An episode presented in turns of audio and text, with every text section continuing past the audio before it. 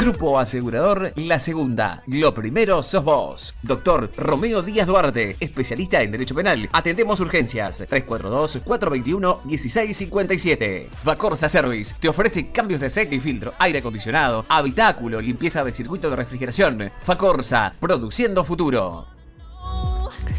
Y lo quiero saludar a mm, Carlos Gisolfo, que es obviamente uno de los referentes importantes, el presidente de la agrupación Glorioso 89. Carlos, un gusto saludarte. Buenas tardes ya, pasadas las 13, y, preguntarte una reflexión de este momento de unión con Asconzábal ahí en la, en la cuerda floja, con los temas institucionales, bueno, seguramente muchos temas en la vida diaria de unión que le interesan al, al, al hincha y al socio de unión. ¿Cómo te va, Carlos?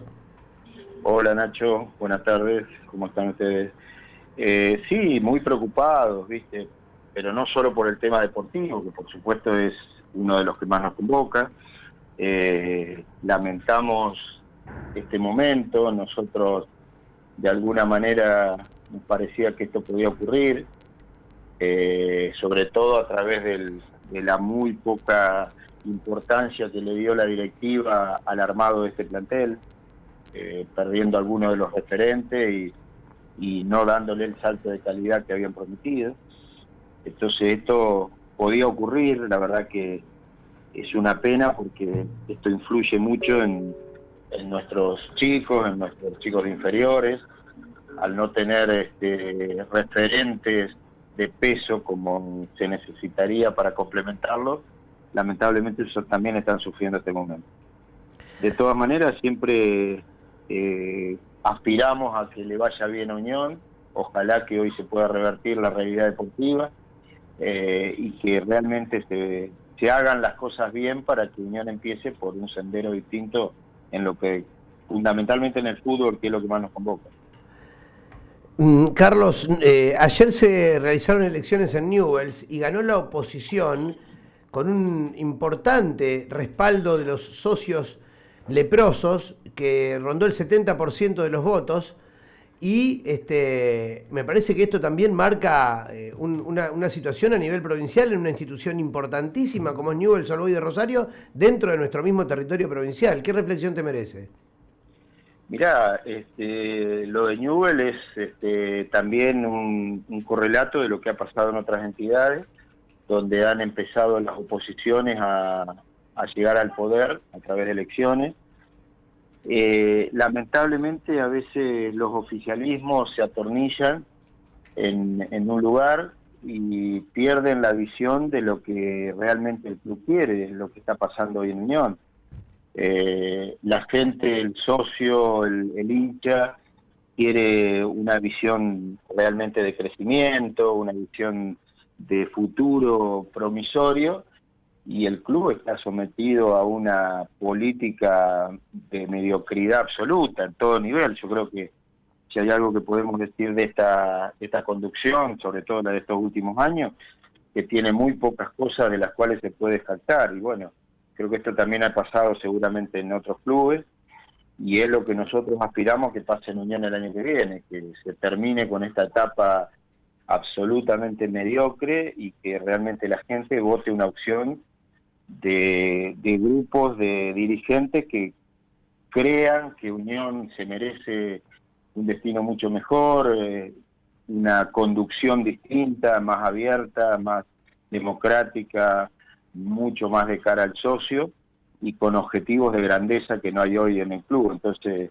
eh, ojalá esto se replique el año que viene en Unión porque entendemos que cualquiera de las opciones que andan hoy dando vuelta que no coinciden en nada con lo que está pasando en el club, seguramente va a ser superadora de lo que está pasando hoy. Y, nos toca a nosotros ser conducción, mucho más porque tenemos eh, ideas claras, este, compromiso, pertenencia, dirigentes de peso, eh, profesionales, eh, respaldo económico y todo lo que le hace falta al club para, para cambiar este presente.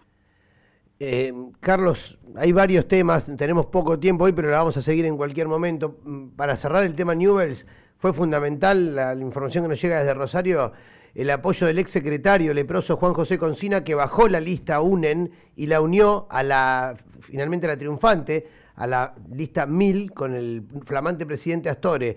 Acá este, ustedes pueden llegar a hacer algo parecido en cuanto al tema alianza, que te lo había preguntado los otros días, y está ahí como que se puede dar, que hay buen diálogo, pero todavía no se ha concretado nada. Sí, este, tenemos buen diálogo, sobre todo con la gente de Triunfo Tatengue. Este, creemos que hay muchas cuestiones en común. Nosotros creemos que lo que hay que hacer es unión de objetivos, nunca de personas, mucho menos de billeteras.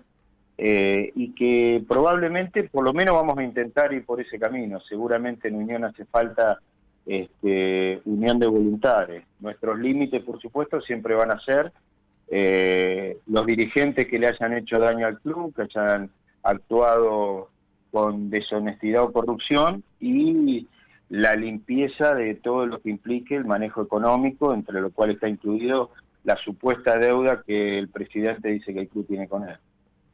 Sí, que seguramente será tema para análisis en otro momento de, esa cuantiosa duda que, ha mencionado Spam en varias ocasiones. Eh, del tema de la, comisión directiva, digamos, de, interna, intestina, de esas diferencias, insultos en los palcos en uno de los últimos partidos, algunos dicen que hubo hasta agresiones a, algún golpe, eh, la licencia de Esteban Bobo, algunos otros dirigentes, no sé si se han producido más renuncias, Lucho, confirmada o no.